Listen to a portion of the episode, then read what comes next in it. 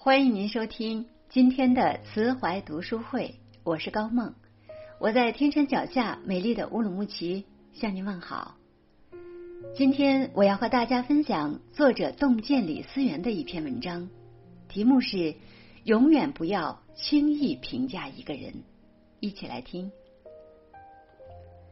在小说《月亮与六便士》中，曾写过这样一段话：我们每个人生在世界上都是孤独的，每个人都被囚禁在一座铁塔里，只能靠一些符号同别人传达自己的思想。而这些符号并没有共同的价值，因此它们的意义是模糊的、不确定的。我们非常可怜的想把自己心中的财富传送给别人，但是他们却没有接受这些财富的能力，因此我们只能孤独的行走，尽管身体相互依傍，却并不在一起，既不了解别的人，也不能为别人所了解。其实，了解一个人并不容易，因为每个人都有不为人知，甚至隐藏很深的一面。不轻易去定义和评价他人，体现了一个人的觉悟和素养。主持人杨澜曾在一篇文章里提到，他曾在普林斯顿大学采访一九九八年诺贝尔化学奖获得者美籍华人崔琦。当时崔琦讲到。自己出生在河南最贫穷的农村，十几岁前从未读过书，只是在家放猪。这时有了一个机会，可以出去到外地读书。他母亲把家里仅有的面粉做了几个馒头给他带上，跟他说：“你要出去好好读书，只有这样才有前途。”当时他还不太愿意出去，就问妈妈：“什么时候可以回来？”他妈妈说：“到秋收，你就能回来看我们了。”这样，他就和一个远房亲戚走了。可没想到，之后的战乱让他这一走就再也没能回来，再也没见到他的父母。说到这里，杨澜问他：“如果当年你妈妈不坚持把你送走，今天的崔琦又会怎样呢？”其实，杨澜的问题是有诱导性的。他想让他说：“如果人不接受教育，会依旧很贫穷。”这类的话，但崔琦的回答大大出乎杨澜的预料。我其实并不在乎，如果我留在农村，也许我的父母就不会饿死。对于大多数人而言，常常以为一个人只要拥有财富、地位。拥有较好的物质条件，甚至拥有非凡的成就，就会活得很满足。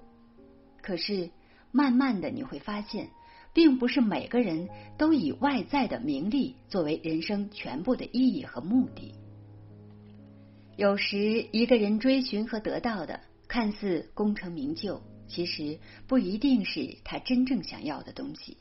有时，一个人失去和放弃的看似无关紧要。但又恰恰是他们最难以割舍和放下的东西。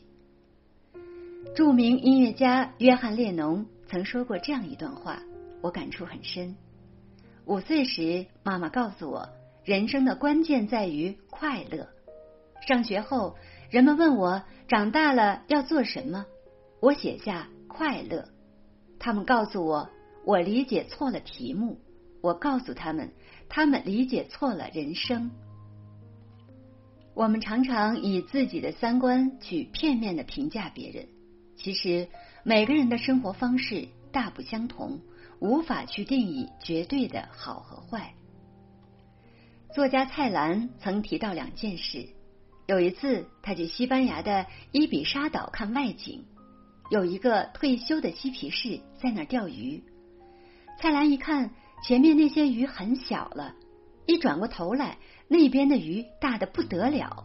他说：“嘿，老头，那边鱼大，为什么还在这边钓？”老嬉皮士看着蔡澜说：“先生，我钓的是早餐。”还有一次，他在印度山上，有位老太太整天就煮鸡给他吃。于是蔡澜对老太太说：“我不要吃鸡了，我要吃鱼呀。”那老太太说：“什么是鱼嘛？他都没见过，那是在山上。”于是蔡澜就拿了纸和笔，画了一条鱼给他看，对他说：“你没有吃过鱼，真可惜呀。”老太太望着他说：“先生，没有吃过的东西有什么可惜呢？”作家毛姆曾写道：“做自己最想做的事，生活在自己最爱的环境里，淡泊名利，与世无争，这难道是糟蹋自己吗？”与此相反，做一个著名的外科医生，年薪一万镑，娶一位美丽的妻子，就是成功吗？我想，这一切都取决于一个人如何看待生活的意义，取决于他认为对社会应尽什么义务，对自己有什么要求。